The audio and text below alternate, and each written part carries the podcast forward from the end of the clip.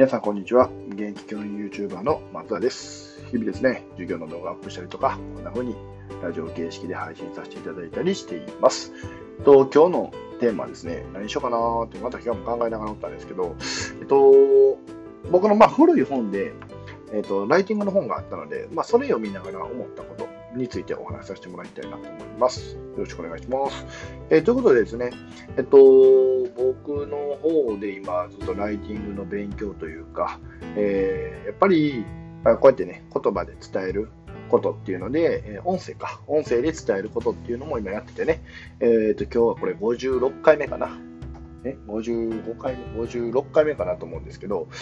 えー、もうね、言うてほぼ2ヶ月ぐらい、えー、毎日、まあ、言うても休んだ日とか、えー、寝てしまった日には次の日に2回とかいう形で、とりあえず1日必ず1本みたいな形で、ちょっと進めていく中で、まあ、だいぶね、えー、とお話しすることに対しての、もともと話得意なんです。えー、得意って言ったらいいんですけど、えー、得意な方ではあるんですよね。で、これも今、まあ、なんとなくで喋り出してるんで、まあ、そういうのは結構経験値としては高い方なんかなとは思ってるんですけど、やっぱり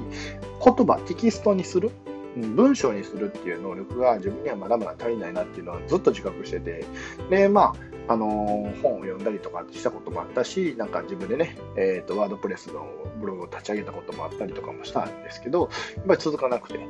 で、結局やめてしまってたっていうことがあるんですけど、やっぱ改めて、うん、自分を発信するというか、ん、自分の持ってるものを相手に届けることで相手にね、えー、何かを与えることができたら何かギブできたらやっぱり素敵だなって思うしやっぱりそういうことが、うん、たやすくできるからこそ自分とは何者かっていうのをしっかりね持ちながら発信することっていうことが大事なのかなと思った時にこうねライティングの勉強させてもらってるんですけど、えっと、今日今,、まあ、今読んでるんですけど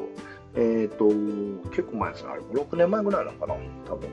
の、えー、売れる文章術っていうね本があるんですけど、それを今、えーと、読んでます。って言っても、ほぼまだ冒頭冒頭の方なんですけど、で、あまあ、それ以外にも、えー、と前ね、大悟さんの人を操る、え、禁断の文章術かを読んだりとか、あとは普通にライティング系のね、えー、なんか記事であったり、えー、教材みたいなものも、えー、持ってるんで、そんなの見たりしてるんですけど、やっぱり改めて感じたのは、結構、うん、なんだかんだ言って、型というか、手張りのいう手ですよね。があるんだなっていうのをすごい感じてます。今、だから音声なんでって言っても変これこれも多分今後変わっていくんかもしれないですけど、まあ、僕ほんまに今こうやって適当に言ってたら変ですけど、頭の中で思ってることをこうお話しさせてもらったりとか、今も今日のテーマ決めるところからこうやって考えてるんですけど、やっぱこれテキストになると、ま、相手が、うん、どんどんどんどん読んでいく。うん。えーまあ、要は、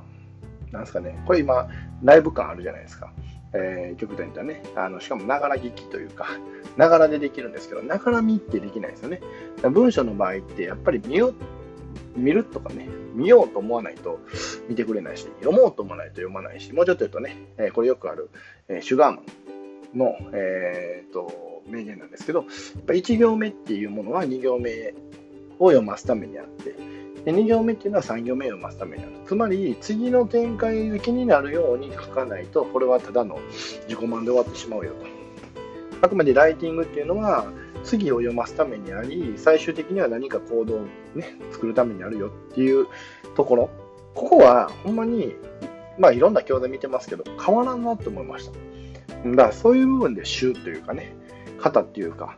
そういうものが絶対存在するんだなって思いましたし、えっと、特にうん今最近ずっと、まあ、今日見てる中でもあやっぱりかと思ったのは見出しというか、えっと、言った文章の大まかなこう骨組みっていうのは先に決めてるんですよねこれね。で僕最近、まあ、プレゼンねパワーポイントのプレゼンの方のあの本も読んだりとか今してる最中なんですけどそっちでもやっぱりあるんですよ。って考えた時にやっぱりこう、なんか形に残すものというか、えー、と発信する媒体、まあ、こうやってながら聞きするものではない媒体に関しては、やっぱり骨組みっていうのが必要で、その骨組みをまず作って、そこからそれを肉付けしていくような形っていうのが、まあ、基本的な週なんだなと。思いました。そこにね、あの心理学的に刺さりやすい文章、例えば、対比、えー、とか逆説みたいなね、うん。えーと、ダイエットをするためには、えー、1日1食はお腹をパンパンにしようみたいなね。まあ、まあ、そんなのがあれば、めちゃ、うん、大事、あの、面白いと思うし、あダイダイエットするためには肉を食えとかね。